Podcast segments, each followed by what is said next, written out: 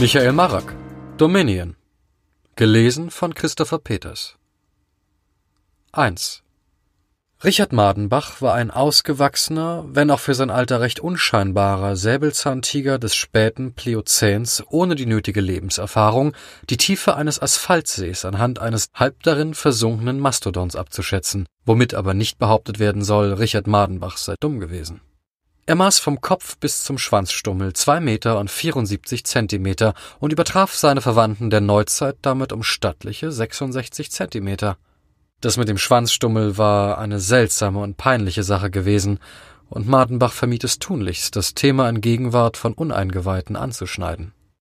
Aufrecht auf den Hinterbeinen stehend lehnte er an einem Termitenhügel und untersuchte mit akribischer Verbissenheit den Kadaver einer Baumeidechse.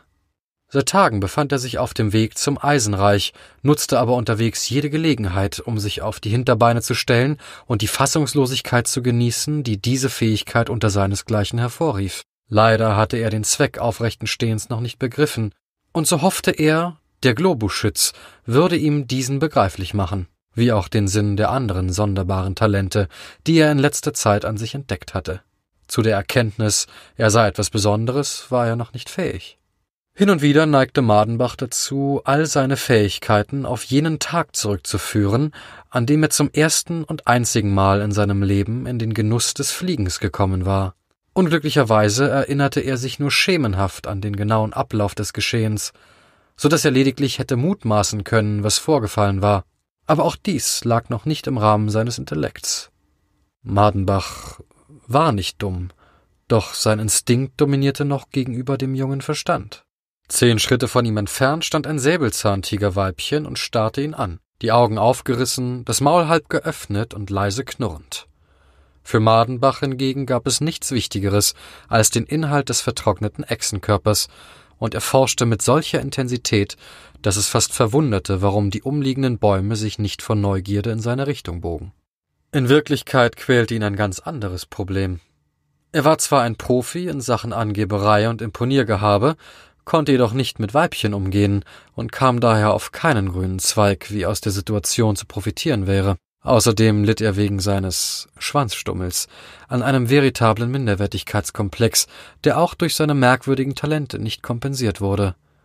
Er brachte es nicht fertig, diesem Weibchen in die Augen zu schauen. Normalerweise ergriffen sie alle die Flucht, wenn er sich auf die Hinterbeine stellte, doch dieses Exemplar tat es zu seinem wachsenden Unbehagen nicht. Im Gegenteil, Nachdem es seinen ersten Schrecken überwunden hatte, kam es sogar behutsam näher. Mardenbach untersuchte den Echsenkadaver, als ginge es um sein Leben, während seine stämmigen Hinterbeine zu zittern anfingen und sein Atem heftiger wurde. Auf das Weibchen und die immer noch still verharrenden Bäume musste es wirken, als hätte er im Überrest des Reptils etwas derart Wichtiges entdeckt, dass ihn die wissenschaftliche Erregung zu überwältigen drohte. Tatsache aber war, er schiss sich fast ins Fell. Als ihn das leise schnurrende Weibchen erreicht hatte, richtete sie ihren Vorderleib plötzlich auf, stellte sich ebenfalls auf die Hinterbeine und sah ihn erwartungsvoll an. Als Madenbach nach einer Weile immer noch konsterniert geradeaus starrte, stemmte das Weibchen die Pranken in die Hüften, neigte ihren Schädel zur Seite und musterte ihn von Kopf bis Hinterpfote. Schließlich zog sie ihre Lefzen auseinander und sagte mit einer für Säbelzahntiger wohlklingenden Stimme Ich dachte eigentlich, ich wäre die Einzige.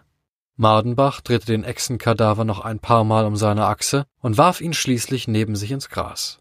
Verunsichert sah er dem Weibchen in die Augen, senkte den Blick und räusperte sich verlegen. Bis heute dachte ich dasselbe von mir, krächzte er. Das Weibchen starrte auf die Echsenmumie, während Mardenbach es vorzog, verstohlen ihren geschmeidigen Körper in Augenschein zu nehmen. Was suchst du hier? fragte sie ihn, ohne den Blick von dem Kadaver zu wenden. Ich weiß es nicht, gestand Madenbach, stieß sich vom Termitenbau ab und ließ sich wieder auf alle Viere nieder. Ich bin auf dem Weg zu jemandem, der es mir vielleicht sagen kann. Sein Name ist Globuschütz. Der Sammler im silbernen Berg? Das Weibchen wirkte für einen Augenblick erstaunt. Als Madenbach ihr nicht antwortete, tat sie es ihm gleich und ließ sich ebenfalls auf die Vorderpfoten fallen. Nervös leckte sie über ihre rötlich schimmernden Eckzähne. Eine dumme Schleichkatze, erklärte sie. War schmackhaft. Ich heiße übrigens Abdeljad. Ihr Blick wanderte von seinen Schultern über seine muskulöse Flanke und blieb an seinem Schwanzstummel hängen. Was ist denn da passiert? Madenbach verkrampfte sich. Das ist passiert, krächzte er und fand plötzlich Interesse an einer großen Kreiselschnecke, die einen Sprung entfernt durchs Gras kroch. Der Globuschütz im Eisenreich wird mir erklären können, was genau es war. Er bemühte sich, sein verstümmeltes Hinterteil ihrem Blickfeld zu entziehen und sich gleichzeitig von ihr abzuwenden. Für einige Zeit stand er in einem verunglückten Halbkreis auf der Lichtung, dann forderte diese widernatürliche Haltung ihren Tribut, und er bekam einen Muskelkrampf. Stöhnend streckte er sich, legte sich auf den Bauch und rollte schnaufend durchs Gras. Schnell fand er Gefallen an dieser neuen Beschäftigung, ersparte sie ihm doch peinliche Erklärungen. Er schloss die Augen und wälzte sich über die halbe Lichtung. Nachdem er dessen überdrüssig war, blieb er auf dem Rücken liegen, öffnete die Augen und starrte in den vom jüngsten Vulkanausbruch noch rötlich gefärbten Himmel. Hoch oben schwebte ein Vogelschwarm, links leuchtete ein Stern durch die schmutzigen Wolkenschichten. Madenbach drehte sich ein letztes Mal genüsslich um die eigene Achse, zog die Hinterbeine an den Kopf, schnellte in einer einzigen imponierenden Bewegung in die Höhe und kam sicher auf den Hinterbeinen zum Stehen. Abdeljad war verschwunden. Madenbach ließ die Schultern hängen, setzte sich frustriert auf sein Hinterteil und legte den Kopf in die Pfoten. Er würde es nie lernen. Einerseits war er erleichtert, dass sie fort war, andererseits war nicht zu leugnen, dass er ein Problem mit Weibchen hatte, doch er konnte sich beim besten Willen nicht erklären, warum. Vielleicht wusste der Globuschütz im Eisenreich auch darauf eine Antwort. 2. Sich drei Millionen Jahre vor dem ersten Ratgeber zum besseren Verständnis des anderen Geschlechts über solche Dinge den Kopf zu zerbrechen, erschien Richard Madenbach ebenso sinnlos wie im Meer nach Algen zu tauchen. Er kannte freilich weder das eine noch das andere und begnügte sich mit der Schlussfolgerung, er sei wohl einfach nicht Abdeljads Geschmack. Dennoch, während er wieder einen Tag lang in Richtung des Rufes über die Ebenen hetzte, ging ihm das Weibchen nicht mehr aus dem Kopf. Dieser seltsame Blick. Die Nacht verbrachte er zum Schutz vor einem heftigen Gewitter unter dem ausgefressenen Panzer eines riesigen Doedikurus. Zeit genug, um über einige Dinge nachzudenken, denn das Geprassel der Regentropfen und das Donnergrollen raubten ihm den Schlaf und die Träume. Während er zusammengerollt im Trocknen lag, schweiften seine Gedanken zurück zu seiner ersten Begegnung mit dem Globuschütz und dessen gewaltigem Eisenreich, das einst so unerwartet und lautlos über Madenbach aufgetaucht war. Anfangs schwebte das kolossale Gebilde mit kaum vernehmbarem Summen in Höhe der Baumwipfel. Madenbach, die Fänge noch in den Hals eines Gabelbockes geschlagen und paralysiert in die Höhe starrend, stand vor der Wahl zu Ende fressen oder flüchten konnte sich aber für keine der beiden Möglichkeiten entscheiden und entleerte stattdessen den Inhalt seines Mastdarms. Dann, als es zu spät war, bewegte sich die spiegelnde Unterseite, in der Madenbach sein verzerrtes Konterfei bewundern konnte. Eine beindicke Zunge schnellte aus einer plötzlich entstandenen Öffnung, schoss auf ihn zu und leckte ihn ohne viel Brimborium kurzerhand von der Landschaft. Der Globuschütz gebrauchte später den Begriff Selektion für diesen Vorfall, womit Madenbach allerdings nichts anzufangen wusste. Er beharrte auf dem von der Erde lecken, denn mit nichts anderem hätte der Vorgang mehr Ähnlichkeit gehabt. Sie einigten sich schließlich auf ausgewähltes Pflücken, was den naturverbundenen und den wissenschaftlichen Aspekt des Geschehens zu beiderseitiger Zufriedenheit verdeutlichte. Zuerst jedoch wurde Madenbach, noch ganz wildes Tier, von dem Tentakel umschlungen, unvermittelt angehoben und in einen mit Sternen bewachsenen Schlund emporgezogen. Er verspürte ein wohliges Vibrieren, wurde schlagartig müde und schlief ein. Als er wieder erwachte, lag er auf dem Bauch, war durch Schlingen und Ranken mit einer ihm unbekannten, eigenartig stöhnenden, sternenübersäten Pflanze verbunden und in blaues Licht gebadet. Er befand sich in der Mitte einer gewölbten, runden Höhle. Etwas hinderte ihn daran, sich zu bewegen. Selbst seine Augen blickten starr geradeaus. Madenbach verspürte an seiner Stirn, den Schläfen und dem Nacken einen leichten Schmerz, und als er unter größter Mühe seine Augen verdrehte, erspähte er lange Dornen, die in seinem Kopf zu stecken schienen. Sie waren über jene durchsichtigen, mit Flüssigkeit gefüllten Ranken mit dem stöhnenden Pflanzenstamm verwachsen, der abwechselnd hier und da erstrahlte und Sterne aufleuchten ließ. All das verschwamm jedoch bald wieder und wich der Dunkelheit. Als Madenbach zum zweiten Mal erwachte, stand er aufrecht auf den Hinterbeinen an eine warme, schräge Wand gelehnt und starrte in eine flirrende Sonne, die in kreisförmigen Bahnen vor ihm auf und abstieg. Etwas Monotones erzeugte in seinem Kopf Geräusche, wie er sie noch nie zuvor vernommen hatte. Unentwegt, pausenlos. Nach und nach lernte Madenbach. Die monotonen Geräusche fütterten ihn mit Sprache. Das Geräusch selbst nannte sich Stimme. Dann nach endloser Zeit dachte Madenbach seinen ersten Gedanken.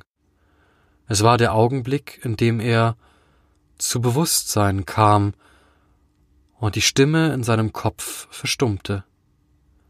Lediglich die kreisende Sonne bewegte sich weiter vor ihm. Aus ihrem Licht schälte sich die Kontur einer aufrecht gehenden Gestalt, und schließlich stand der Globuschütz vor Madenbach und betrachtete ihn mit seinen riesigen Augen wie ein verlockendes, schmackhaftes Essen. 3. Ein greller Blitz und der folgende, ohrenbetäubende Donner rissen Madenbach aus seinen Gedanken. Er erschrak, stieß beim Aufspringen seinen Schädel gegen die Decke des Doedicurus-Panzers und sank jammernd in sich zusammen. Dann erschrak er ein zweites Mal, denn im blendenden Schein eines neuen Blitzes, der ins Panzerinnere zuckte, war für den Bruchteil eines Augenblicks ein Schatten zu sehen, der nicht vor den Duedicurus gehörte. Mardenbach begann zu knurren, während draußen etwas am Panzer scharte und in unmittelbarer Nähe des Eingangs herumschnüffelte.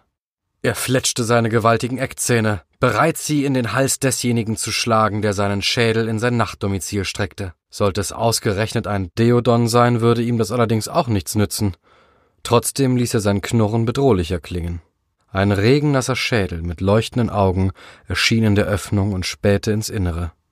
Madenbachs Knurren wurde zu einem heiseren Pfeifen, während seine Beinmuskeln nachgeben wollten und seinem Magen Flügel wuchsen. Darf ich hereinkommen? Die beiden Augen glühten erwartungsvoll. Abdeljad? Madenbach hatte Mühe, den Namen halbwegs deutlich auszusprechen. Das Säbelzahntigerweibchen wertete dies als Ja und schlüpfte unter den Panzer, wobei es in seiner gesamten Länge, natürlich völlig unabsichtlich, an Madenbach entlangstrich. Abdeljad schüttelte sich ausgiebig, was zur Folge hatte, dass sie anschließend trocken und Madenbach nass war, und ließ sich auf die Flanke plumpsen, den Bauch ihm zugekehrt. Sie machte einen abgespannten und erschöpften Eindruck. Nach ausgiebigem Gähnen sah sie Madenbach an, sagte müde Na ja, wenigstens scheinst du mich nicht vergessen zu haben, und schloss die Augen zum Schlaf, während er, gegen die Innenwand des Panzers gelehnt, um so viel Abstand zu ihr wie möglich zu bewahren, ratlos dastand. In der Dunkelheit war ihr Körper nicht mehr als ein Schatten. Er schien zu zittern, der Boden ihrer Nähe zu vibrieren und ihr Geruch Madenbach zu betäuben. Für einen Augenblick glaubte er sich zurückversetzt in den glitzernden Schlund des Eisenreiches, um ihn herum begannen Sterne aufzublitzen und ihn zu umkreisen. Er hörte sein Herz schlagen, das Blut rauschte wie ein Wasserfall in seinen Ohren, und ein dumpfer Schmerz breitete sich in seiner Brust aus. Bevor er umkippte, rang er nach Atem sog die kühle, vom betörenden Duft des Weibchens geschwängerte Gewitterluft tief in die Lungen. Das bedrohliche Wummern und Rauschen in seinem Kopf verschwand, ebenso die Sterne. Zurück blieb das Prasseln des Regens und Abdeljats tiefe, gleichmäßige Atemzüge. Madenbach setzte sich vorsichtig nieder und blickte weiterhin in ihre Richtung. Er konnte ihren Körper nur erahnen und betrachtete unentwegt die Stelle, an der sie liegen musste. Zufrieden mit dem, was du siehst? erklang unerwartet ihre Stimme. Er zuckte zusammen. Verdammt, warum schlief sie nicht? Ich sehe dich leider nicht gut genug, gab er zu. Das ist schade. Ich lohne mich. Dicker Kloß im Hals. Sterne, Atemnot, Rauschen von Blut, Muskelzittern. Was ist los mit dir? fragte Abdeljad besorgt. Ihre Stimme schien von weit her zu Madenbach herüberzudringen. Er fühlte sich, als hätte ihn jemand kopfüber in einen hohlen Baumstumpf gesteckt und damit begonnen, diesen mit heißem Schlamm aufzufüllen. Du solltest ab und an mal atmen, am besten regelmäßig, riet Abdeljad. Er nahm die Bewegung eines Schattens wahr, der sich aufrichtete.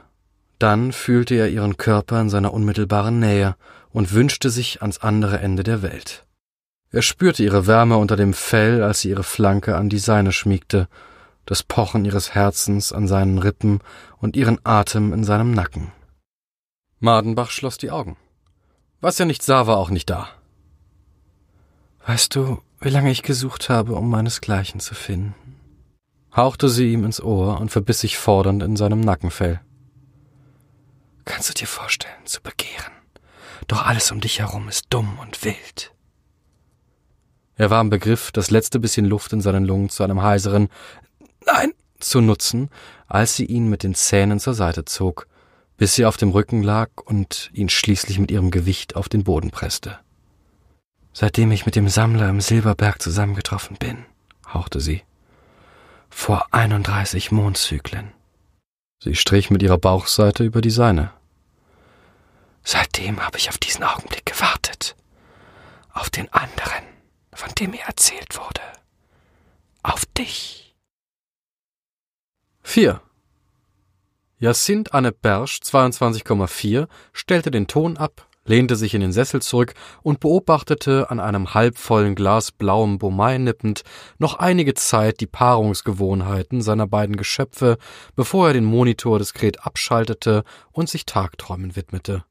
Er musste mit den Smilodons unweigerlich Erfolg haben. Man erwartete es, nein, man forderte es von ihm. Nachdem die langwierigen, generationsübergreifenden Versuche auf dieser jungen Welt eine Dominion-Spezies heranzuzüchten sich nach dem Diatryma und den Seekühen jüngst auch bei dem hoffnungsvoll anlaufenden Cerataugulus-Projekt als Fehlschlag erwiesen hatten, blieben Jacinthe eine Bersch 22,4, abgesehen von einer uninteressanten Primatenspezies namens, er stockte, dachte eine Weile nach, kam jedoch nicht auf ihren Namen und stellte den Gedanken bis auf weiteres beiseite nur noch die Smilodons.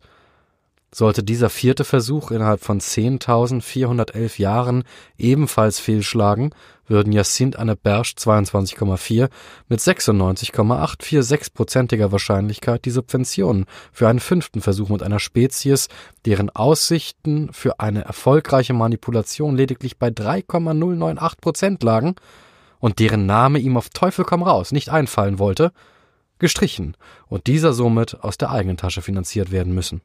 Er leerte das Glas in einem einzigen Zug und stellte es beiseite. Ein leichtes Rauschgefühl umhüllte sein Denken, während sich ein verhaltenes Grinsen in seinem Gesicht breit machte.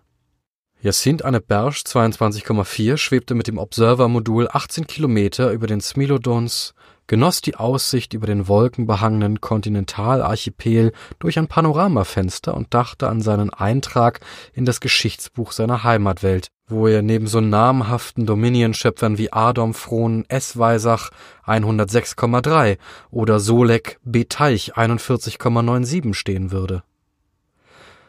Für einen Augenblick spielte er mit dem Gedanken, den Ruf zu reaktivieren, den er für die Nachtruhe des Smilodons unterbrochen hatte, mahnte sich jedoch zur Geduld und ließ die Alpha-Hand wieder sinken.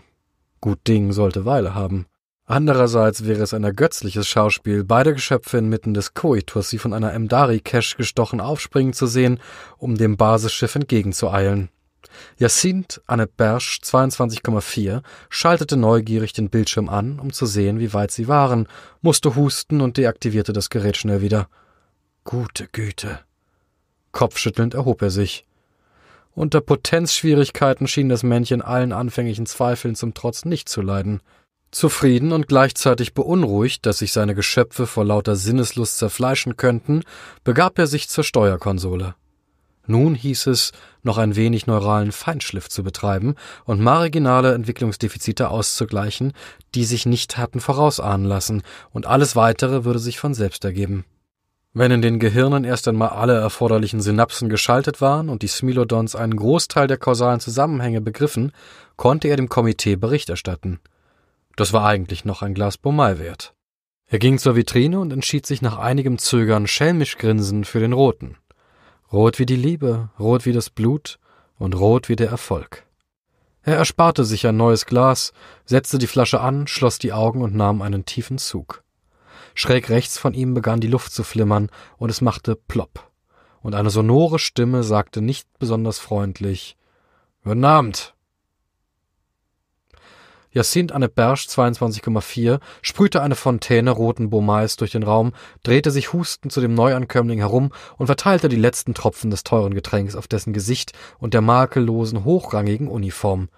Dann starrte er, halb gebückt, sein Gegenüber mit tränenverschleiertem Blick an, wobei er verlegen mit der Baumai-Flasche spielte. Seid gegrüßt. Ich wusste nicht, begann er, wurde jedoch mit einer herrischen Handbewegung zum Schweigen gebracht. Koryphänius Rufus sind schon aus weit nichtigeren Gründen aus dem Wissenschaftlerkader geflogen, als von einer Persönlichkeit meines Ranges beim Missbrauch projektirrelevanter Genussmittel angetroffen zu werden, sagte der Uniformierte in genießerisch dünkelhaftem Tonfall. Ja, ich, es, äh, äh. Jacinthe Anne Bersch 22,4 blickte auf die roten Bomai-Tröpfchen im Gesicht des Besuchers. Seine makellose Haut schien die Flüssigkeit regelrecht aufzusaugen. Es liegt nun einzig und allein an meinem Bericht, ob Sie Ihr restliches Dasein auf einer Welt der Sozialstufe acht fristen, fuhr der Fremde fort, oder in die Tachesch-Gilde aufgenommen zu werden, um auf Orpayel zu leben. Nun, ich halte mich bereits seit geraumer Zeit an Bord Ihres Moduls auf, genauer gesagt seit über einem Tertius. Mein Name ist laut Baumbauch Alu 646, Vizeimperial und Komtur der Streitkräfte von Orpayel. Kein wissenschaftlicher Rat des Reiches wird an meinen Ansichten Bedenken äußern oder an meinem Urteil zweifeln, denn was ich sage, ist Recht. Und wenn ich anordne, dass dieser Planet in vier gleich große Stücke geschnitten und in Rockate eingelegt wird, weil es uns einen militärischen Vorteil verschafft, dann bedarf es dazu nicht eines einzigen erklärenden Arguments. Es wird fraglos bewilligt, und wenn ich feststelle, dass sich Ihre Knochen hervorragend zur Konstruktion einer neuen Waffe eignen, dann wird diese Waffe konstruiert. Und zwar aus Ihren Knochen. Niemand wird fragen, warum. Niemand interessiert sich dann noch, wer Sie sind. Ist das klar? Ich bin laut Baumbauch Alu 646,6 und Sie haben mich mit rotem Bomei bespuckt, den Sie im Dienst an der kaiserlichen Krone aus der Flasche in sich hineingekippt haben, und ich, ich habe Sie dabei erwischt. Ist das klar? Laut Baumbauch Alu 646,6 trat einen Schritt zurück, während sich Jacinthe Anne Bersch 22,4 sammeln musste, um das ihm zu Gehör gebrachte zu verdauen. Der Militär ging zu einem Board, inspizierte einen Stapel handschriftlicher Notizen, die Jacinthe Anne Bersch 22,4 im Laufe der letzten Monate zu Papier gebracht hatte, und äugte immer wieder halb mitleidig, halb selbstzufrieden zu ihm herüber. Wie ich sehe, beschäftigen Sie sich in Ihrer Freizeit mit Tierpornos. Oder sind dies etwa Ihre Forschungsobjekte? Ich. Sie sind nicht autorisiert, zu antworten, zu widersprechen oder gar zu leugnen. Sie sind weder befugt, Fragen zu stellen, noch überhaupt den Mund aufzumachen und einen Ton von sich zu geben, solange ich Ihnen nicht ausdrücklich erlaube, dies zu tun. Andernfalls gelten Sie ab sofort, interstellar und in aller Ohren und Mündern, als inkompetenter, unqualifizierter Alkoholiker. Ich bin die Instanz, die Ihnen erlaubt hat, diese Forschung zu betreiben. Ich bin die Instanz, die Ihren Forschungen die Subventionen gewährt. Ich bin laut Baumbach Alu 646,6. Ich bin, hören Sie, ich, Alu, Alu. Ich habe rote Bomei auf der Baumbach Alu 646. Ich bin, hören Ich, Alu, Alu. Ich habe rote Bomei auf der Uniform 2 Alu zu. Ich bin ein Tierporno in vier Teilen. Ich bin's. Ich bin. Ich.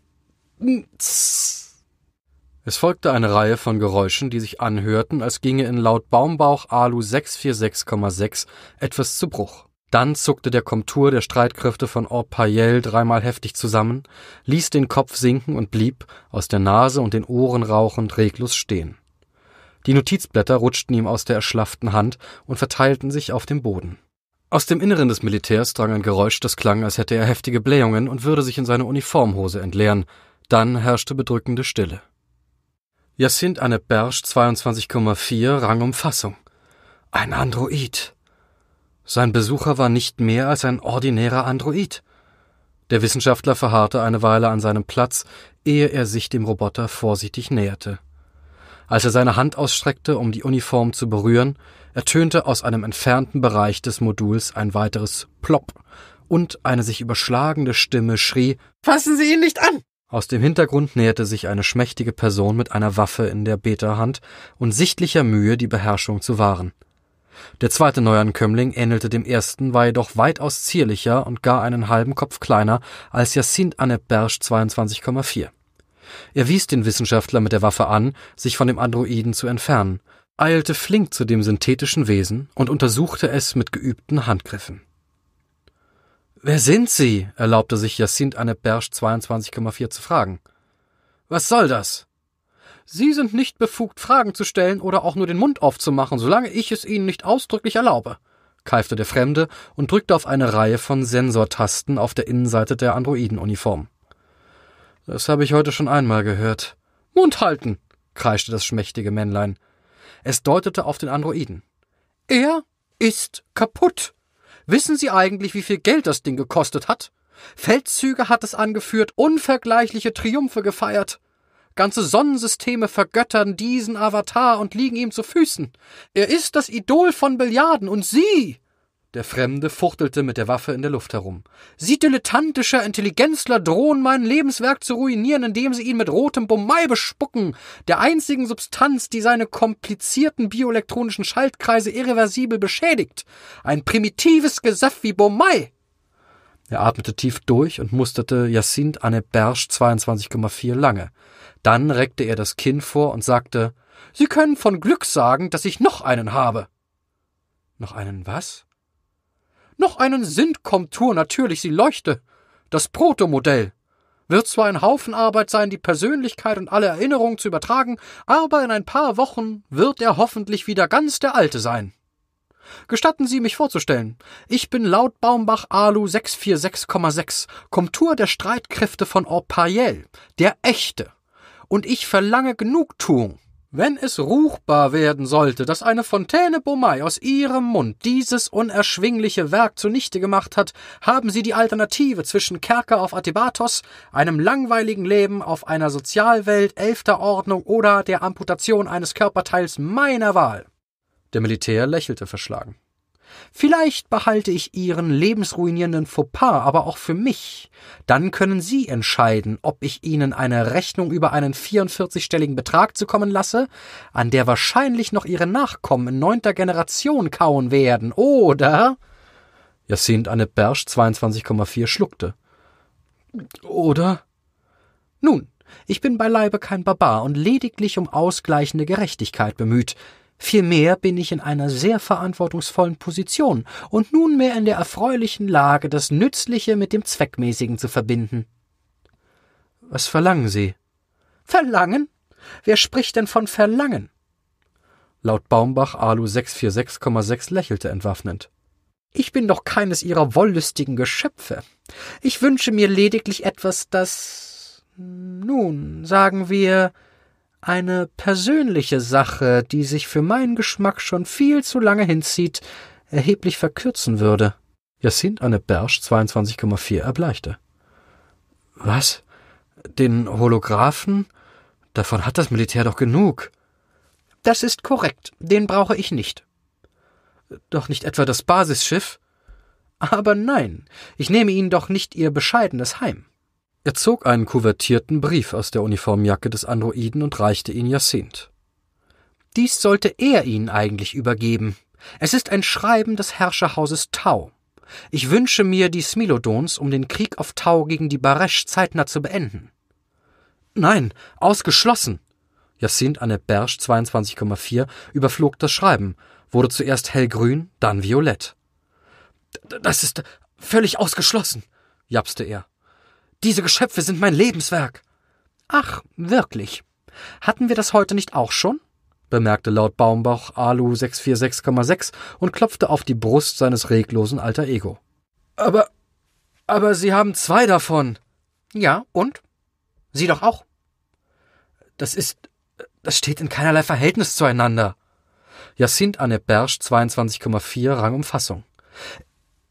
Ich habe keine Exemplare, die diese beiden ersetzen können. Sie sind einzigartig. Just aus diesem Grund brauche ich sie. Und wenn sie brav sind und sie mir überlassen, dann bekommen sie vielleicht bald 20.000 von ihnen zurück. 20.000? Jacins Stimme endete fast im Sopran. Sie wollen Nein, das lasse ich nicht zu. Dies ist mein Projekt. Mein Projekt. Es bringt die Wissenschaft voran. Und wenn ich anordne, dass dieser Planet in vier gleich große Stücke geschnitten und in Rokate eingelegt wird, weil es mir einen militärischen Vorteil verschafft, dann wird er geschnitten. Und wenn ich feststelle, dass ihre Knochen sich hervorragend zur Konstruktion einer neuen Waffe eignen, dann wird diese Waffe konstruiert. Und zwar aus ihren Knochen. Der Militär funkelte Jacinthe Anne Berge 22,4 an, wie eine Schlange ihre Beute. Sie haben es vielleicht noch nicht begriffen, verehrter Jacinthe, doch im Grunde ist dieses Projekt mein Projekt. Sie sind lediglich seine ausführende Instanz.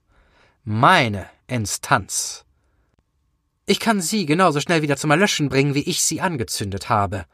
Oder ich kann dafür sorgen, dass Sie doppelt so hell strahlen. In unserem Auftrag werden von Männern wie Ihnen Dominions erschaffen. Zu welchem Zweck entscheiden wir? Seit zwölftausend Jahren. Beginnen Sie also keinen Zwergenaufstand, sondern finden Sie sich mit den Gegebenheiten ab. Der Wissenschaftler ballte die Fäuste und behielt noch einige Sekunden einen trotzigen Ausdruck von Stolz. Dann fielen seine Züge in sich zusammen und wichen tiefer Resignation. Jacinthe Anne Berge 22,4 knickte ein schrumpfte einige Zentimeter und ließ den Kopf sinken. Eine Weile stand er abwägend da, dann nickte er kurz. Keine Wahl, vermute ich. Laut Baumbauch Alu 646,6 trat heran und klopfte seinem Gegenüber anerkennend auf die Schulter. In der Tat, keine Wahl. Ich würde vorschlagen, wir fliegen nun zurück zum Basisschiff, denn ich wünsche noch einen kleinen Tauglichkeitstest. Wer weiß, vielleicht sind ihre Smilodons ja vollkommen untauglich und sie können sie behalten. Aber das bezweifle ich, denn sie sind ja kein Pfuscher, Jacinthe Anne Berge 22,4. Oder doch? 5. Richard Madenbach stand auf dem Scheitelpunkt des erklommenen Höhenzuges und blickte über die weit unter ihm liegende Ebene, während Abdeljad sich in den Schatten einer niedrigen Höhlenöffnung gelegt hatte und ausruhte. In weiter Ferne, neben den hoch aus der Landschaft ragenden Kegeln dreier ockerfarbener und von schwarzen Kuppen gekrönter Vulkane, leuchtete, als wäre ein Sonnenklumpen auf die Erde niedergefallen, ein strahlendes Objekt am Horizont. Das Eisenreich. Ein halber Tagesmarsch trennte die beiden noch von ihrem Ziel, und es kribbelte Madenbach in allen Fasern seines Körpers, diesem weiter entgegenzueilen. Während die Begebenheiten der vergangenen Nacht ungeahnte Kräfte in ihm geweckt hatten und er vor Motivation und Zielstrebigkeit schier abhob, schien der Akt bei Abdeljad genau das Gegenteil bewirkt zu haben. Es kam ihm vor, als hätte sie ihre Kraft, ihr gesamtes Verlangen und alle angestauten Begehren in die Erfüllung ihrer Wünsche und Hoffnungen gelegt und sich dabei nahezu selbstzerstörerisch verausgabt. Jedenfalls konnte er sich nicht erinnern, dass das Weibchen seit ihrem gemeinsamen Aufbruch ein einziges Wort gesagt hatte. Auch wurde der Marsch durch ihr sporadisches Ausruhen mehrfach unterbrochen, was dem Zielstreben und dem Hochgefühl Madenbachs immer wieder einen Dämpfer verpasste.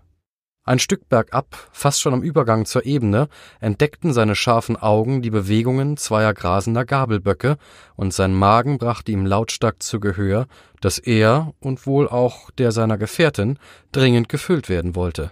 Ein Großteil der restlichen Wegstrecke führte zwar bergab, doch das Eisenreich lag trotzdem noch weit entfernt. Madenbach lief zu Abdeljad, legte sich neben sie und platzierte seinen Kopf auf ihrer Flanke. Sie stieß ein verschlafenes Brummen aus und kratzte sich mit dem Hinterlauf am Fell. Wie wäre es mit einem leckeren Happen Fleisch? fragte er. Ein kurzes Brummen, das alles bedeuten konnte, war die Antwort.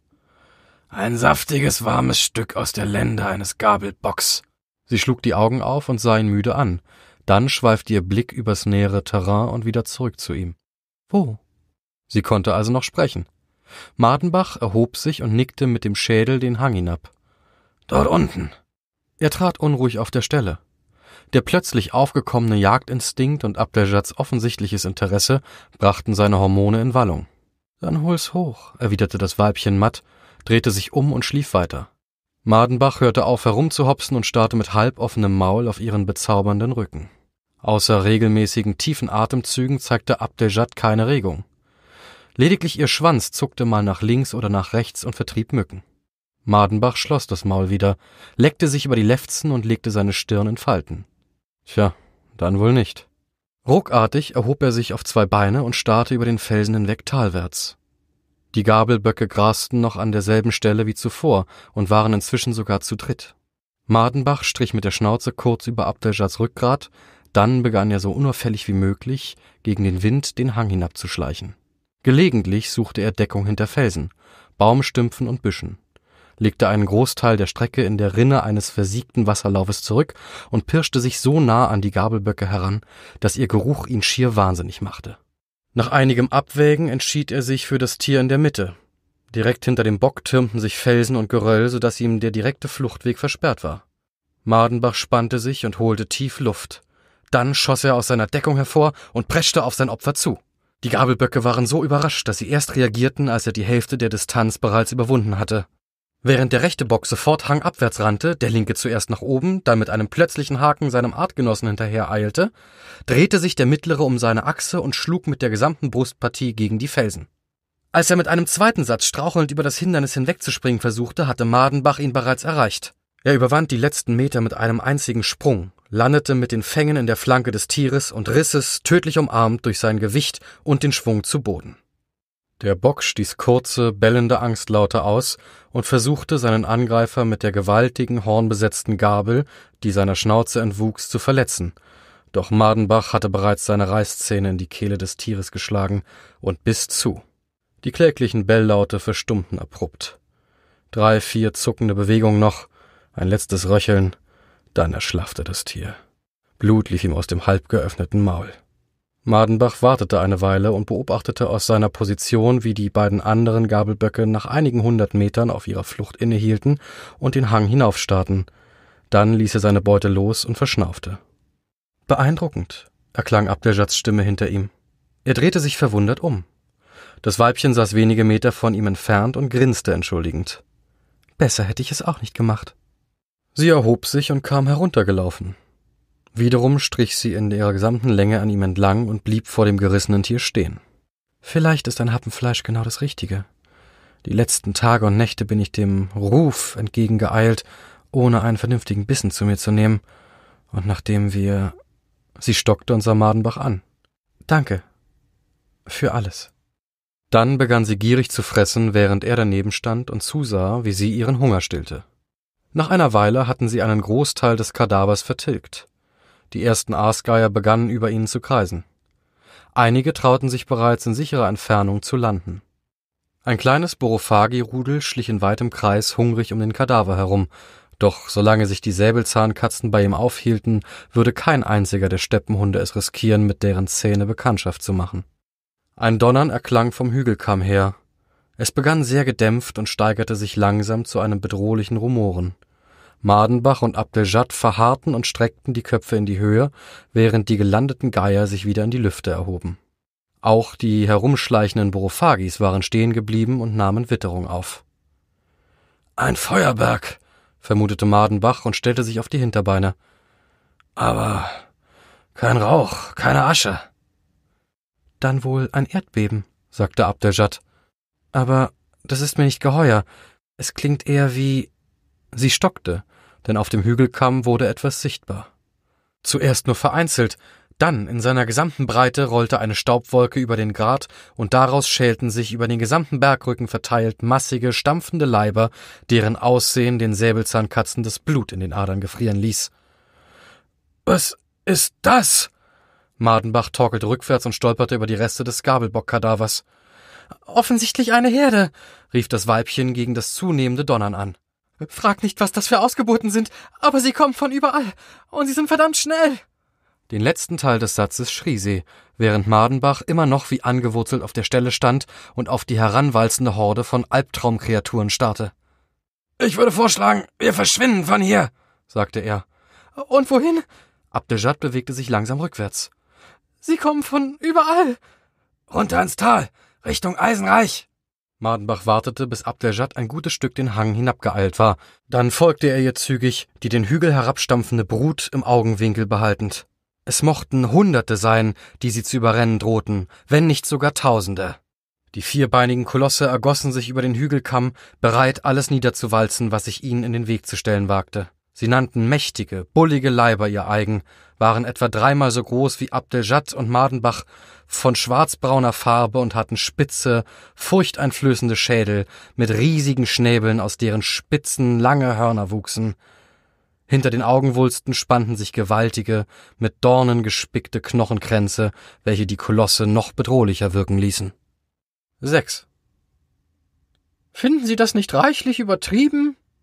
Laut Baumbauch Alu 646,6 zog seine drei Stirnlappen in Falten, stellte seine dampfende Tasse Toyur vor sich auf den Tisch und sah Jacinthe Annette Bersch 22,4 mit einer Mischung aus Empörung und Unglauben an. Ich erwarte lediglich einen Test mit ein oder zwei Aggressoren, keine Sauropoden-Apokalypse.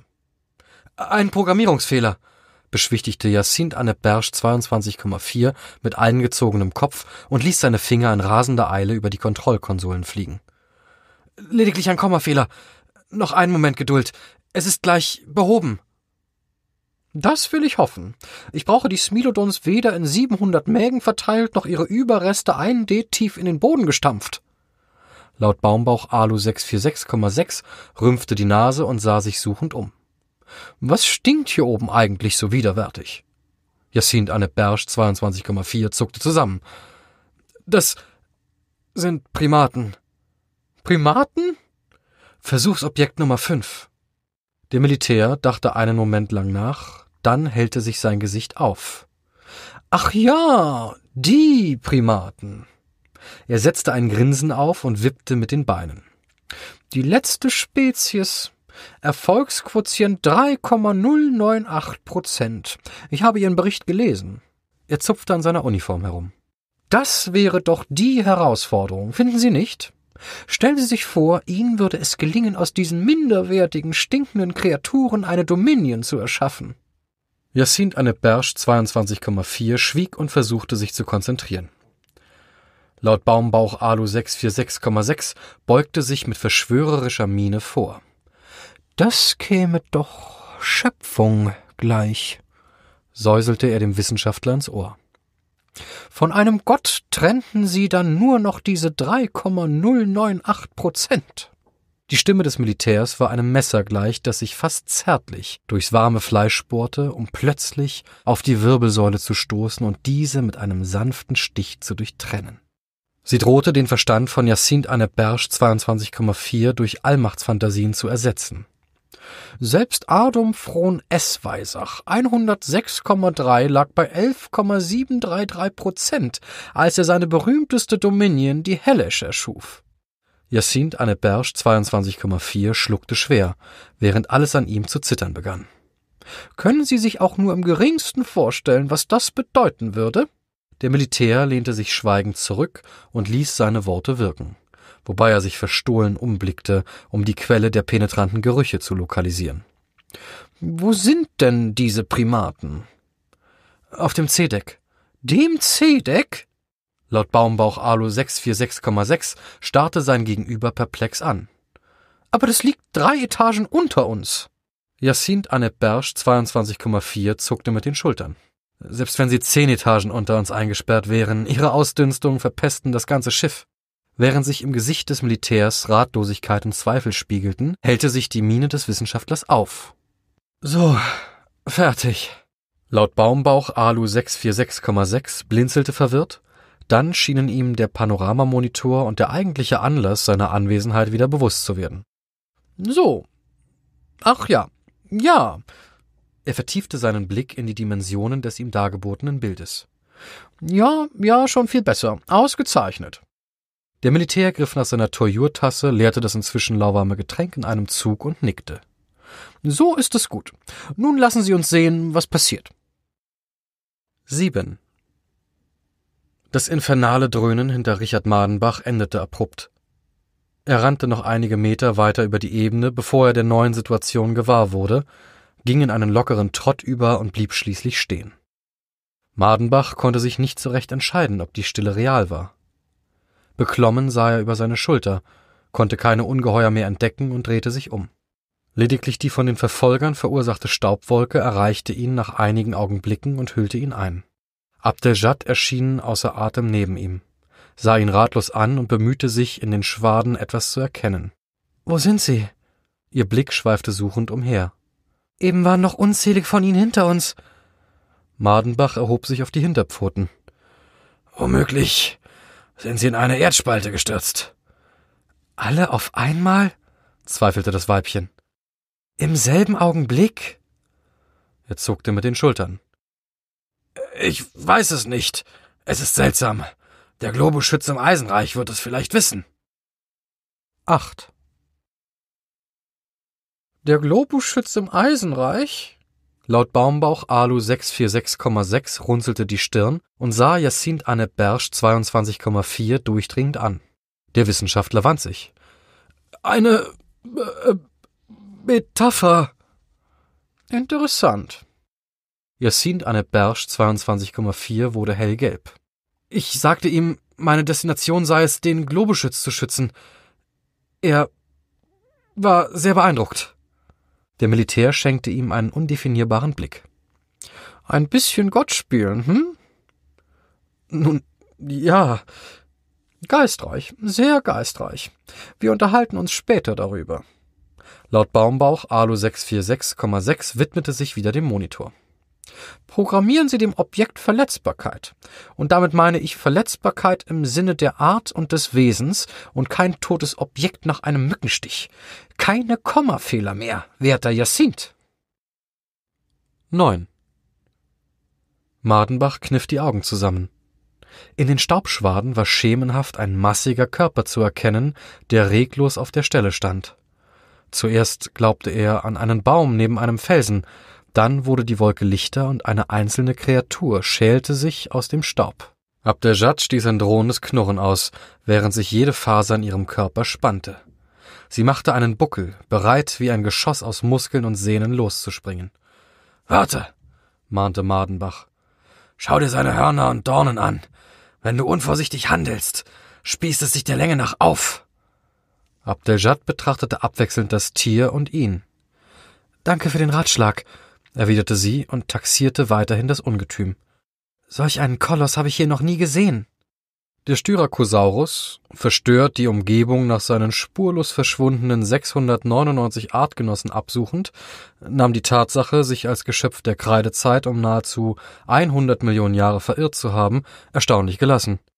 Er stand unschlüssig auf der Stelle, schnaubte hin und wieder durch die Nüstern und scharrte mit seinen mächtigen Füßen im Steppenboden.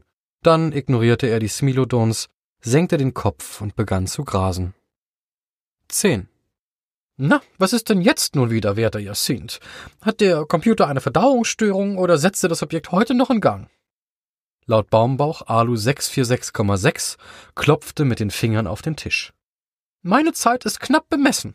Das Objekt sieht weder eine Gefahr noch unterliegt es einem Herdentrieb, da es alleine ist, verteidigt sich der Wissenschaftler. Folglich tut es nichts. Das Objekt besitzt ein Bewusstsein.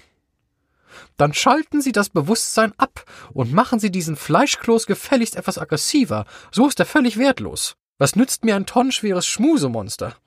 Programmieren Sie ihm Raubtierinstinkte. Oder besser noch, der Militär fuchtelte in der Luft herum. Machen Sie etwas anderes daraus. Einen Karnivoren. Laut Baumbauch Alu 646,6 bildete aus seiner Alpha- und der Beta-Hand zwei Klauen und hielt sie vor sich hin, während sich in seinem Gesicht Sensationslust und Blutgier paarten. Einen dieser aufrechtgehenden Spitzenprädatoren, die hier früher die Gegend unsicher gemacht haben. Schnell und kaltblütig mit einem Killertrieb. Vielleicht diesen hier. Er deutete auf eine Schautafel unter dem Monitor. Coelurosaurus. Jacinthe Anne Bersch 22,4 schnaufte ergeben. Wie Sie meinen. 11. Mardenbach hatte sich dem merkwürdigen, dornenbewehrten Tier bis auf wenige Schritte genähert, als dieses einen überraschten Grunzlaut von sich gab und ruckartig den Kopf hob. Zwei, dreimal kaute es noch auf den jüngst ins Maul gestopften Gräsern herum, schüttelte schwerfällig den Kopf und spie das halb zerkaute Kraut wieder aus. Es betrachtete den Brei, als könnte es nicht fassen, das Grünzeug in den Mund genommen zu haben, begann wieder mit dem Fuß zu scharren und nahm Madenbach auf recht eindeutige Weise ins Visier. Ich glaube, dieses Monstrum hat soeben begriffen, dass es eigentlich ein Fleischfresser ist, kam Abdejads Kommentar aus dem Hintergrund. Ach, Während Madenbach sich vorsichtig wieder zurückzog, sprang das Tier plötzlich mit allen Vieren gleichzeitig in die Luft und blieb dort allen Naturgesetzen zum Trotz in zweifacher Tigerhöhe hängen. Es strampelte mit seinen stämmigen Beinen und gab, die beiden Säbelzahntiger hungrig anstarrend, gereizte Knurrlaute von sich. Dann schmetterte es den erschrockenen Smilodon sein ohrenbetäubendes Brüllen entgegen und fletschte ein wenige Augenblicke zuvor noch nicht vorhanden gewesenes Raubtiergebiss. Innerhalb eines Augenaufschlages bildeten sich die Vorderbeine zurück, während die Hinterbeine an Masse und Länge gewannen, bis sie wieder den Boden berührten. Die Dornen und Hörner schrumpften in den Kopf zurück, der Körper streckte sich und bekam ein Schuppenkleid. Schließlich stand eine riesenhafte, aufrecht gehende Echse mit zwei blau-rot gestreiften Hornkämmen auf dem Schädel vor Abdeljad und Madenbach. Sie ließ ihren mächtigen Schwanz über den Boden peitschen und funkelte das Smilodon-Paar hungrig an. Hoffentlich entscheidet sich dieses Ding endlich, was es sein will, knurrte Madenbach und erhob sich auf die Hinterbeine. Trotzdem blickte die Echse aus doppelter Höhe auf ihn herab. Madenbach riss sein Maul auf, fletschte die Zähne und fauchte so bedrohlich, wie es ging. Es scheint nicht sehr beeindruckt davon zu sein, konstatierte Abdeljad, als die Kreatur sich ruckartig in Bewegung setzte. Sie erreichte Madenbach mit drei, vier gewaltigen Sprüngen und schnappte nach seinem Kopf. Madenbach entleerte vor Schreck seinen Darm, hechtete blitzartig zur Seite und fühlte den Luftzug der hinter seinem Nacken zuschnappenden Kiefer. Das Echsenmaul hackte in den Boden und schmeckte Madenbachs panisch ausgestoßenen Haufen, während jener es vorzog, Distanz zwischen sich und das Ungeheuer zu bringen. Abdeljad bewegte sich in die entgegengesetzte Richtung, rannte die Bergflanke empor und blieb, die Lage sondierend, auf halber Höhe stehen. Hier herauf! rief sie ihm zu. Im Geröll ist es nicht so flink! Die Echse taxierte das Smilodon-Männchen grimmig, dann stürmte sie erneut auf es zu, wobei jeder ihrer Schritte den Boden erzittern ließ. Madenbach verharrte auf der Stelle und duckte sich, indes Abderjats Hügel aufwärts auf einen Felsen sprang und sich brüllend und fauchend bemühte, die Aufmerksamkeit der Echse auf sich zu lenken. Einen Atemzug, bevor das mit gesenktem Kopf und aufgerissenem Maul heranstürmende Ungetüm ihn erreichte, schnellte Madenbach mit dem Vorteil seiner geringen Größe und der Tatsache, auf vier Beinen der Echse in Schnelligkeit und Wendigkeit überlegen zu sein, nach vorne, rannte linker Hand des neben ihm aufstapfenden Fußes vorbei und hackte seine Reißzähne tief in die Achillessehne des Reptils. Anbrüllend warf die Echse den Kopf zur Seite und schnappte nach ihrem Gegner, der jedoch bereits hinter dem Koloss Zuflucht gesucht hatte. Allerdings vergaß er den kräftigen Schwanz des Reptils und erhielt einen wuchtigen Schwinger, der ihn von den Beinen hob und meterweit durch die Luft warf. Er landete unsanft auf dem Boden, rutschte durchs Gras und blieb benommen liegen. Das Reptil vollführte einen abrupten Richtungswechsel, um seiner Beute nachzustellen, wurde sich seiner Verletzung jedoch zu spät bewusst und verlor aufschnaubend die Kontrolle über seine Laufmuskulatur. Es stolperte, kam zu Fall und verschwand brüllend in einer Staubwolke.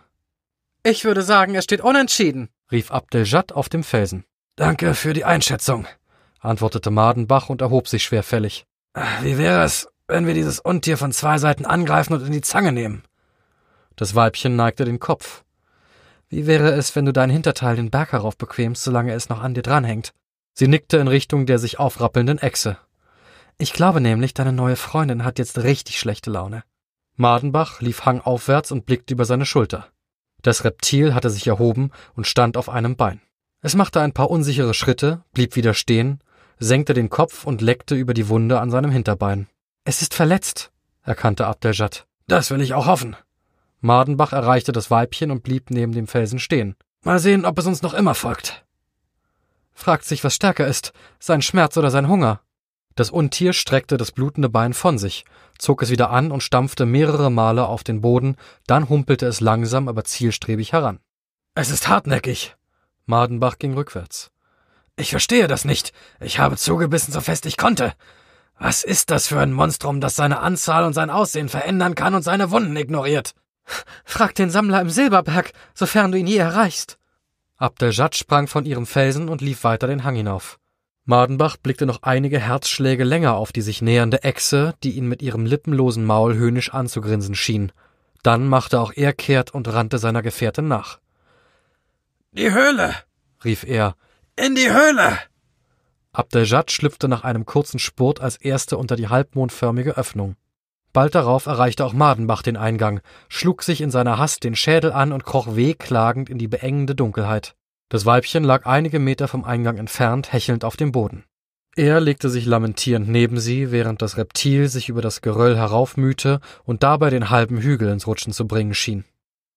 Hör auf zu jammern, schimpfte Abdeljad. Es ist nur eine Beule. Jaulen kannst du immer noch, wenn dir deine Freundin da draußen den Kopf abgebissen hat. Woher willst du wissen, dass es weiblich ist? Das rieche ich. Und schließlich sagtest du mir in einem Anflug von Sentimentalität gestern Nacht selbst, du habest ein Problem mit Weibchen. Ja, und? Madenbach konnte nicht recht folgen. Wo ist das Problem? Bist du eifersüchtig? Abdeljad brummte etwas Unverständliches und schwieg. Infernales Fauchen ließ beide erschrocken aufspringen. Ein langer Hals mit einem zahnbewehrten Maul glitt in die Grotte und schnappte nach Abdeljad.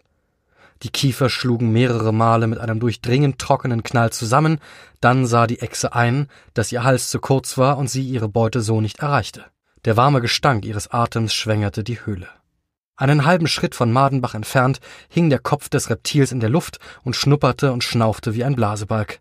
Säbelzahntiger und Coelurosaurus starrten einander in die Augen, dann äußerte die Echse mit einem letzten mürrischen Fauchen ihren Unmut und zog den Kopf zurück ins Freie. Madenbach verharrte reglos neben Abdeljad, die gebannt auf das Halbrund der Höhlenöffnung starrte. Als keine verdächtigen Geräusche mehr zu hören waren, näherte er sich dem Ausgang. Was hast du vor? fragte Abdeljad leise. Ich sehe nach, wo es ist. Das Weibchen streckte sich. Lass uns noch eine Weile ausruhen. Hier sind wir in Sicherheit. Niemand sieht uns. Madenbach äugte argwöhnisch nach draußen. Wir müssen zum Eisenreich. Sei doch mal etwas romantischer. Sie regelte sich verführerisch auf dem Höhlenboden. Ich brauche dich.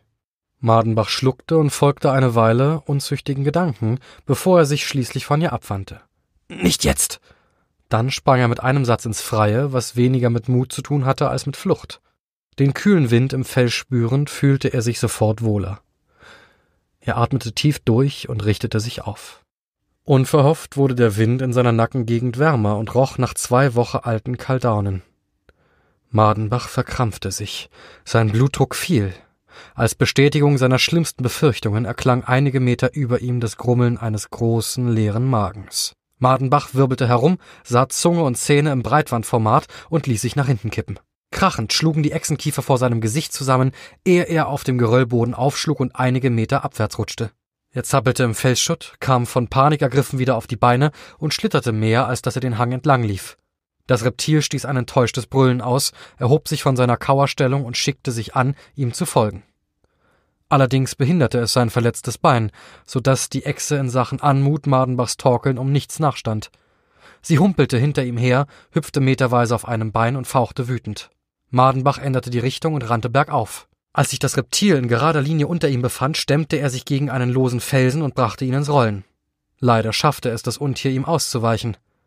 Der nächste von Madenbach in Bewegung gesetzte Brocken traf das gesunde Bein der Echse, was diese mit einem wütenden Fauchen quittierte und nunmehr ihre Bemühungen, ihn einzuholen, verdoppelte. Der dritte Felsen prallte auf seinem Weg nach unten gegen eine Felskante, rotierte durch die Luft und traf die rechte Körperhälfte seiner Verfolgerin mit voller Wucht. Das Untier strauchelte, trat mit dem verletzten Fuß aufs Geröll, verlor das Gleichgewicht, kippte vornüber und stürzte der Länge nach zu Boden. Madenbach zögerte einen Moment.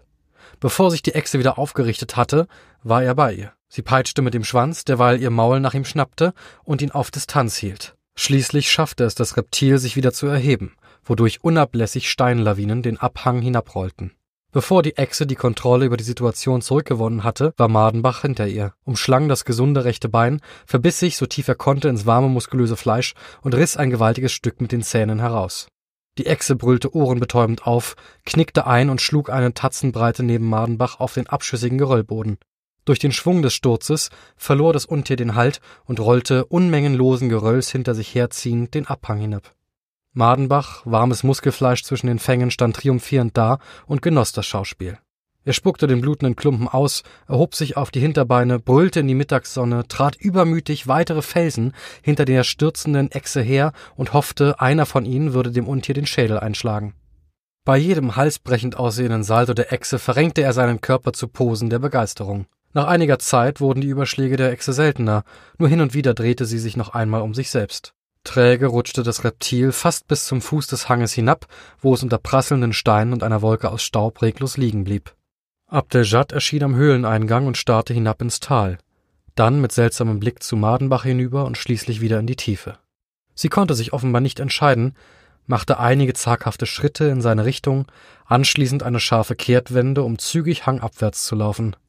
Madenbach, in sicherer Erwartung ihrer Bewunderung und ihrer selbst, stand einige Augenblicke wie angewurzelt, bevor er ihr hinterherstürmte.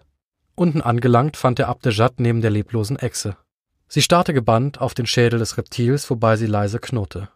Er hingegen näherte sich dem bezwungenen Gegner, sprang auf dessen Körper und betrachtete sich, im Stolz seiner Eigenbewunderung und des Ausdrucks, den er auf Abdejad machen musste, als Sieger.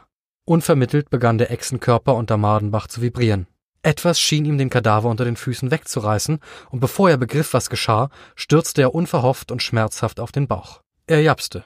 Seine Augen wurden zu großen Kugeln, dann nahm das Zwerchfell seine Arbeit wieder auf und erlaubte ihm ein paar tiefe Atemzüge staubgeschwängerter Luft. Alles in Ordnung? vernahm er Abdejats Stimme. Was? Wo? stammelte er, während er sich verwundert umsah. Weg, bestätigte er das Offensichtliche. Ja, es ist weg. Deine Auffassungsgabe spricht für dich. Abdejad sah ihn an. Es ist fast so peinigend wie verschmähte Liebe, nicht wahr? Aber woher solltest du schon wissen, wovon ich rede? Madenbach erhob sich, schüttelte den Staub vom Körper und starrte zu Boden. Die Echse war und blieb verschwunden. Keine Schuppe zeugte mehr von ihrer Existenz. Und, was viel schlimmer war, von seinem heroischen Sieg.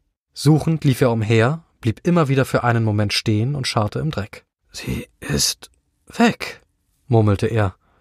Aber sie kann nicht weg sein. Ich habe ihr Fleisch gefressen. Du benimmst dich schon fast wie ein Borophagi. Ich habe sie besiegt. Abdejad bedachte ihn mit einem halb bewundernden, halb mitleidigen Blick, zuckte mit den Schultern und lief langsam, dem Ruf folgend, in Richtung Eisenreich. 12. Ausgezeichnet, ganz ausgezeichnet. Ein begeistertes Funkeln lag in den Augen von laut Baumbauch Alu 646,6, als der Monitor erlosch. Der Komtur lehnte sich seufzend im Sessel zurück und streckte sich behaglich. Ich bin mit Ihrer bisherigen Arbeit sehr zufrieden, verehrter Jacint. Zwar scheint mir das Weibchen ein wenig faul, doch das wird sich bei adäquater Stimulanz gewiss geben. Jacint Anne Bersch 22,4 schluckte schwer und sah seine Fälle endgültig davonschwimmen. Warum schicken Sie keine Holoarmee in die Schlacht? unternahm er einen letzten Versuch, sein Lebenswerk zu retten. Sie könnten die Barisch in Grund und Boden rennen und würden von ihrer Seite aus keinen einzigen Tropfen Blut vergießen. Und das Gleiche könnten auch die Barisch. Schlussendlich würden sich unvorstellbar große und schier unbesiegbare Truppenverbände auf Tau die Schädel einschlagen, bis vor lauter kämpfenden Hologrammen kein Platz mehr zum Atmen wäre. Laut Baumbauch Alu 646,6 betrachtete Jacint Annette Bersch 22,4 wie einen dummen Schuljungen. Im Vertrag von Ragisch Römisch IV wurde der Einsatz holographischer Streitkräfte aufgrund der Unberechenbarkeit des sich daraus entwickelnden Schlachtverlaufes einstimmig abgelehnt und tabuisiert. Auch wir haben uns an Gesetze und Regeln zu halten. Ich bezweifle, dass dies in der Wissenschaft anders ist. Die Maxime Tue, was du kannst mit dem, was du hast, ist in unserer Branche nicht mehr relevant. Und nun finden Sie sich endlich mit dem Sachverhalt ab. Betäuben Sie die Smilodons und transportieren Sie sie auf mein Schiff. Ich übermittle Ihnen die Koordinaten, sobald ich angekommen bin. Jacint Anne Bersch 22,4 erhob sich. Bei allem Respekt, ich protestiere. Laut Baumbauch Alu 646,6 zog die Augenbrauen in die Höhe. Zur Kenntnis genommen. Das Erkenntnisvermögen des Smilodons ist noch fragmentarisch. Der Militär lächelte. Dafür gibt es unsere speziellen Implantate. Das meine ich nicht. Sie sind. Der Wissenschaftler stockte und biss sich auf die Lippe. Perfekt, Laut Baumbauch Alu 646,6 sah ihn erwartungsvoll an. Ist es das, was Sie sagen wollten? Jacint Anne Bersch 22,4 wich dem Blick des Militärs aus. Der Komtur schritt in die Mitte des Kontrollraumes. Sie sollten etwas gegen diesen Gestank tun, forderte er. Am besten Sie lüften erst mal durch und lassen diese Primaten anschließend eine Woche lang in Gmorix baden. Das wäre bereits ein großer Schritt in Richtung einer Dominion. Ich wünsche Ihnen jedenfalls viel Erfolg. Er betätigte eine Taste auf seiner Uniform. Sie wissen ja, wo Sie Ihren Protest einreichen können, verehrter Jacint. Dann löste er sich inmitten eines violetten Halos auf und war verschwunden. Jacint Anne Bersch 22,4 spuckte verächtlich auf den Boden. Zum Jonkel mit dir! Die Transporter-Aura wurde wieder sichtbar. Das habe ich gehört, erklang aus ihr die Stimme von laut Baumbauch Alu 646,6. Dann erlosch sie endgültig. Der Wissenschaftler stand einige Minuten lang regungslos auf der Stelle, gelähmt von der Befürchtung, der Militär könnte noch einmal erscheinen, oder schlimmer noch, er wäre immer noch an Bord. Dann aber begannen dessen Koordinaten für den Smilodon-Transfer auf dem Kontrollbildschirm zu blinken und er entspannte sich. Jacinthe Anne Bersch 22,4 sah auf den Monitor. Seine zusammengekniffenen Lippen verzogen sich zu einem verschlagenen Grinsen. Er würde es diesem aufgeblasenen, sich hinter Synth-Avataren versteckenden Kriegstreiber beweisen. Dem gesamten Opayel-Imperium und dem halben Spiralarm würde es beweisen, wozu er fähig war. Zähnefletschend begab er sich zum Lift und fuhr hinunter ins C-Deck. Sollte der Komtur seines Smilodons doch haben. Er würde schon bald sehen, wohin sie ihn trieben. Epilog Der Krieg gegen die Barisch auf Tau konnte trotz des eindrucksvollen Aufgebotes von jeweils 150.000 geklonten, mit Kampfimplantaten versehenen und in teure Rüstungen mit ebenso teuren Waffen verpackten Abdeljats und Richard Madenbachs nicht gewonnen werden. Noch Jahrzehnte später wurde diskutiert und gemutmaßt, wurden neue Hintergründe aufgedeckt, die für die Niederlage verantwortlich gewesen sein mochten, wieder verworfen und durch ultraneue ersetzt. Aber eine alle Parteien und Gemüter befriedigende Lösung gab es nicht, weder in Hunderten von Schuld- und Sühnedebatten noch in zahllosen Dissertationen, virtuellen Analysesimulationen oder wissenschaftshistorischen Rekonstruktionen. Vieles am Scheitern der Smilodons hing wohl mit dem Umstand zusammen, dass es Jacinthe Annette Bersch 22,4 nicht rechtzeitig vollbracht hatte, die nötigen synaptischen Verbindungen in den Gehirnen seiner Geschöpfe zu erzeugen, um ihnen zu ermöglichen, komplexe kausale Zusammenhänge zu begreifen. So hatte er laut Baumbauch Alu 646,6 zwei ausgewachsene, wenn auch für ihr Alter recht unscheinbare Säbelzahntiger des späten Pliozäns überlassen, ohne die strategische Intelligenz eine kollektive Streitmacht zu bilden, womit aber nicht behauptet werden soll, die beiden Säbelzahnkatzen seien dumm gewesen der wesentliche Grund für die ebenso peinliche wie geschichtsträchtige Niederlage auf Tau, für deren Verlauf die zugegeben reichlich fassungslosen Baresch nicht eine einzige Flosse zu rühren brauchten, lag in erster Linie an Richard Madenbach I bis 150.000 dieser, im Halbbewusstsein seiner neuen, militärisch optimierten Manneskraft, war zwar ein Profi in Angeberei und Imponiergehabe, verkraftete es aus just diesem Umstand aber nicht, 149.999 Klonen seiner selbst gegenüberzustehen, die sich um ebenso viele ihrer unerfüllten Begierden nachtrauernde Abdeljats bemühten die Folge für den mit solcher Übersinnlichkeit konfrontierten Richard Madenbach war, unterstützt durch das Kampfimplantat in seinen 150.000 Köpfen, im wahrsten Sinne des Wortes verheerend Statt wie von laut Baumbauch Alu 646,6 und seinem Führungsstab erhofft, die Linien der trägen, aber zähen Barisch niederzurennen und dem Feind innerhalb kürzester Zeit den Garaus zu machen, zog es die männliche Smilodon-Armee vor, sich untereinander zu prügeln und zu zerfleischen, einander niederzuschießen, in Stücke zu reißen und sich gegenseitig auszuweiden die weibliche Armee, sich selbst bemitleidend und unter tiefen Depressionen leidend, gab sich vor den entgeisterten Blicken der Barisch, der Tau, des Führungsstabs eines konsternierten laut Baumbauch Alu 646,6 und aller Zuschauer der live zugeschalteten, auf 31 Kolonialwelten zu empfangenen großen Tower Mittagsschlachtshow, dem größten Massensuizid hin, den das zivilisierte Universum bis dato erlebt hatte Einige Tage später machte sich ein tief bestürzter Komtur der Streitkräfte von Opayel mit seinen Schiffen, Armeen und eingezogenem Schwanz klammheimlich aus dem Staub und überließ Tau den Barisch.